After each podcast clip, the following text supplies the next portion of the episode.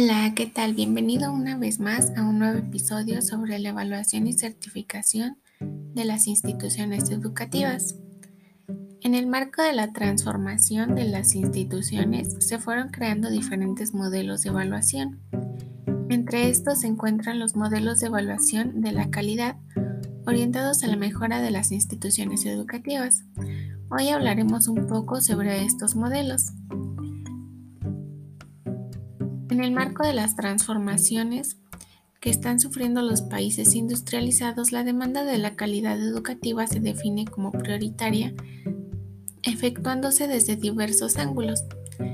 El Estado, las empresas, los usuarios y la propia comunidad académica es lo que genera expectativas diferentes y a veces un poco contradictorias. Como concepto de la evaluación podemos decir que más allá de la identificación de este término, la evaluación educativa se trata de realizar una descripción completa de la realidad aplicando métodos de investigación cuantitativos y cualitativos procedentes de las ciencias sociales. Desde este punto de vista, los elementos que intervienen en un proceso de evaluación son los siguientes. Primero, el proceso sistemático. Quiere decir que la evaluación no puede centrarse en la aplicación de una determinada prueba, de un test o un cuestionario, sino que se trata de un proceso complejo y planificado que no da lugar a la improvisación. La descripción de la realidad educativa es el segundo punto y en esta ha de tender a todos los aspectos de la realidad objeto de la misma lo que permite recoger información con el fin de describir la situación con una base para la intervención. Número 3. La elaboración de unos referentes. Estos son los criterios de comparación con respecto a los objetivos a evaluar y los valores deseables que se quieren alcanzar. Número 4. Emisión de juicios de valor. Al evaluar se emiten juicios críticos a partir de la información recogida con respecto a los referentes de comparación. Número 6. La toma de decisiones. Los resultados obtenidos a lo largo del proceso de evaluación permitirán intervenir con la regularidad del objeto de la misma, con el fin de propiciar propuestas de mejora y asegurar la calidad del proceso educativo. Número 6. Instrumento al servicio de la educación. La evaluación cumple un servicio social en tanto los beneficiarios de la misma son los ciudadanos y las ciudadanas. Quiere decir que la educación es un instrumento que está al servicio del pueblo o bien de la comunidad donde se está dando el servicio. Último, la integración de metodologías cuantitativas y cualitativas. Esto se ha pretendido mostrar que la evaluación contiene elementos cuantitativos que facilitan la descripción de una determinada realidad educativa y los elementos cualitativos en tanto tratamos de emitir juicios de valor y tomar las correspondientes decisiones en la mejora de la situación evaluada. Durante los últimos años, tal y como se ha podido comprobar, la naturaleza y el valor de la evaluación han ido cambiando han sufrido una muy rápida evolución y la tendencia actual, tal y como lo señala Cabrero, se caracteriza por moverse en la dirección de la evaluación participativa, desde la responsabilidad compartida por las personas que tienen algo que ver en el centro educativo, desde un nuevo enfoque en la evaluación que concibe como una actividad democrática.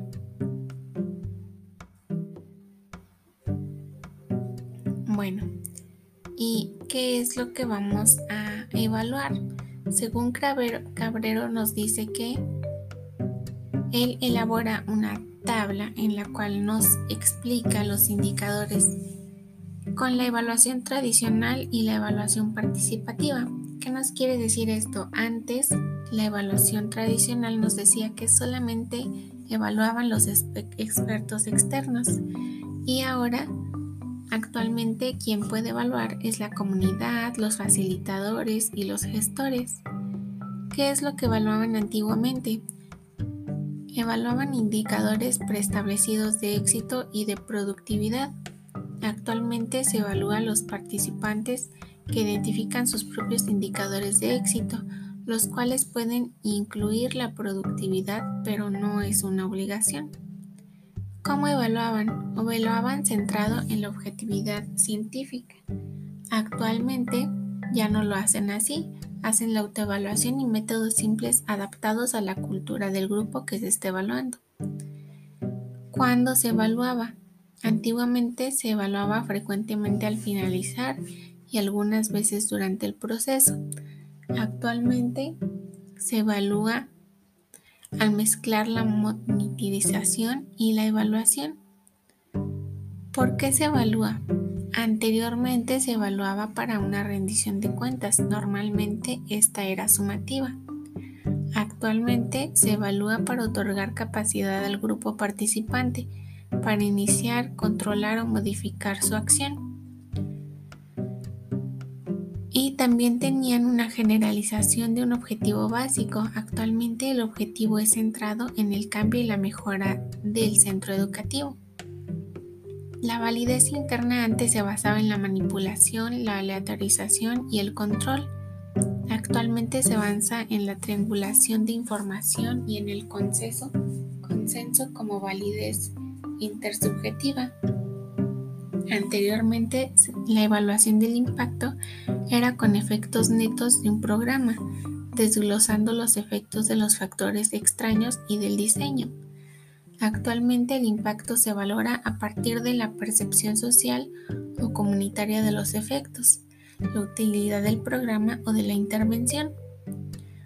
Esto nos quiere decir que el énfasis actual de la evaluación es la participación de todos los agentes implicados en las realidades que se tratan de analizar con el fin de propiciar la calidad de procesos educativos concretos y del sistema educativo en general. La evaluación, tal y como afirma Cabrero, ha de ser un proceso sistemático y no improvisado, que asegure la objetividad y utilidad de la información que se recoge a través de la emisión de un juicio de valor o de mérito, integrándose en todas las fases del proceso de formación, convirtiéndose en un instrumento útil que ayude a la comprensión de los procesos formativos. La evaluación orientada a la mejora de la calidad podemos decir que tiene tres puntos de enfoque, que es el valor de la evaluación. En este podemos ver los documentos, las opiniones vertidas por los diferentes medios académicos, podemos ver que sean conscientes del valor de la evaluación como un medio idóneo para la mejora de la calidad. La número dos serían las políticas de mejora, que difieren en muchos aspectos. Se pueden observar que ninguna prescinde de la evaluación como instrumento apropiado para diseñar diagnósticos y estrategias. Y número tres, los juicios de calidad, que de estos destacan habilidades básicas con respecto a la evaluación, que principalmente son la el punto que dice hacia adelante, que es corregir los errores y poner en práctica el programa examinando los objetivos. Hacia atrás, obtener información antigua sobre los errores para poder mejorarlos. La gestión de la calidad, que es un proceso completo que se instala para asegurar la calidad, que la calidad ocurra. La auditoría de la calidad, que esta puede ser interna o externa y se realiza sobre el conjunto de la institución. La evaluación de la calidad y, por último, la mejora de la calidad.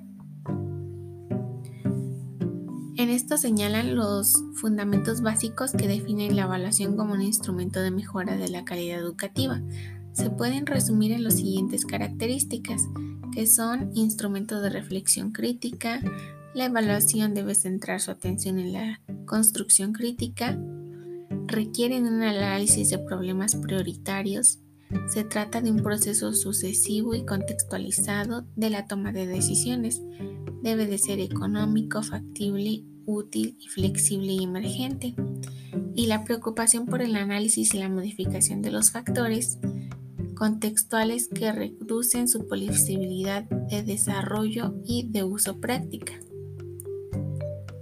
Los modelos de evaluación de calidad actualmente que tenemos definidos en este, precisamente en este capítulo, son cinco, que es el modelo del premio Deming, el modelo de las normas de Organización Internacional para la Estandarización ISO, el modelo del premio Baldrige, el modelo europeo de gestión de calidad y el modelo iberoamericano de excelencia en la gestión. Todos estos modelos en un principio eran referentes y un poco más centrados a lo que eran las empresas, pero se fueron modificando y adaptando actualmente para ser viables a ser adaptados a lo que son las instituciones educativas. Esto con la finalidad de que las instituciones también entraran en este ranking de evaluar la educación. ¿Cómo se evalúa? Bueno, evaluando el tipo de calidad que se da no solo en sus centros educativos, sino en los planes y programas de estudio, en los profesores que tienen, los estudiantes que están egresando y una infinidad de indicadores que pueden adaptar. El modeling fue establecido en 1950 por la Unión Japonesa, eh, por una comunidad de científicos e ingenieros en Japón. Este principalmente fue basado en lo que son las empresas y este se, se ve generalmente al 100% en su política general de resultados. El premio Baldrige es el premio equivalente en Estados Unidos al premio Deming japonés y este premio nació en 1987. Debido a la detectada pérdida de productividad y competitividad en la economía norteamericana, recibió el nombre de Malcolm Baldrige en memoria del que fuera secretario de Comercio de este país en ese entonces. En este premio existen tres categorías, que era el sector industrial, el sector del servicio y las pequeñas industrias. Como lo mencionábamos, estos estaban un poco más adaptados a lo que eran las fábricas y no iban tanto a lo que es la educación. Este modelo se, se podía ver su objetivo que era eh, ver la satisfacción del cliente y cómo tenía un enfoque en lo que son los liderazgos de los directivos. El modelado de las normas de Organización Internacional para Estandarización ISO 9000. Este modelo sí, sí ha tenido cómo actualizarse y actualmente sí está incluido en algunas instituciones y pues en este nos dice que tiene conceptos básicos que son los requerimientos del sistema de calidad, apoyos a la certificación, los campos de comparación y son algunos de los cuales se pueden apoyar para la evaluación de las instituciones educativas.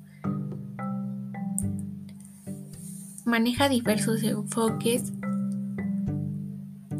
que pueden ser el enfoque basado en proceso, el enfoque de sistemas para la gestión, la mejora continua, el enfoque basado en hechos para la toma de decisiones, la relación mutuamente beneficiosa con el proveedor.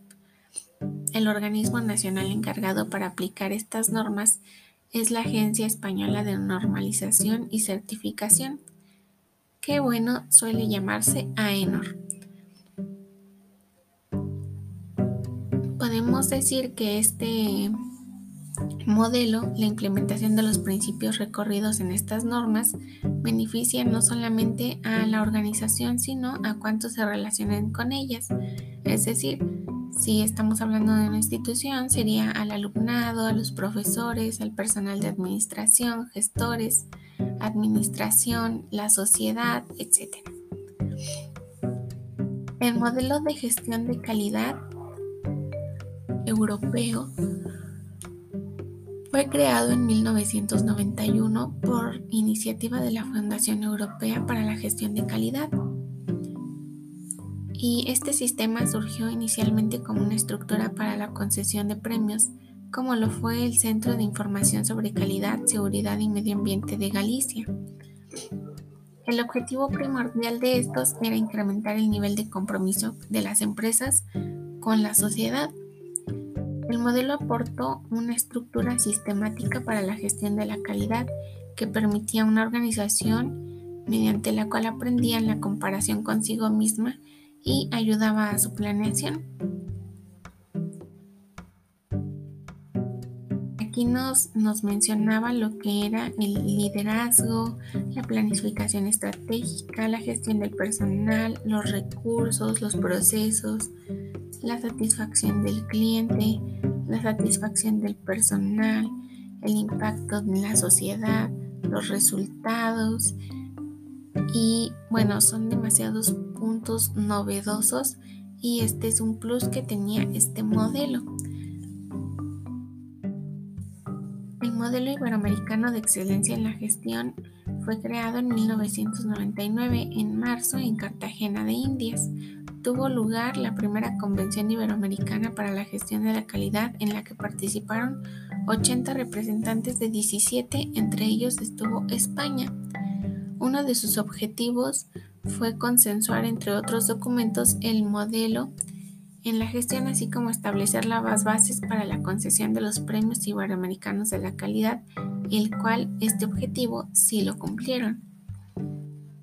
Este modelo se compone de nueve criterios divididos en cinco procesos clave o facilitadores, los cuales cubren todo en la organización, en lo que uno hace mientras en los segundos referente a todo lo que ello en la organización consigue, es decir, el liderazgo, la política, el desarrollo, los recursos, los clientes, los resultados, la innovación y la mejora que deben de tener, los procesos facilitadores y los resultados.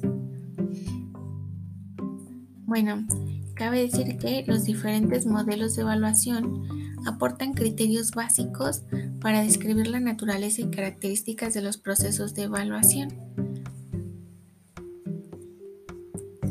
Estos modelos nos pueden dar a conocer básicamente lo que es fundamental en la colaboración y en el trabajo en equipo para poder sacar adelante una empresa. En este caso estamos enfocándonos principalmente a las empresas educativas, que son las instituciones.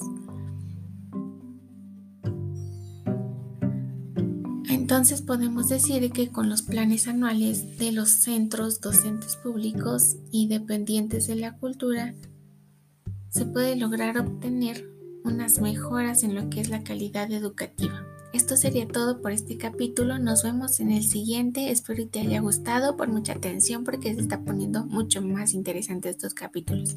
Hasta la próxima.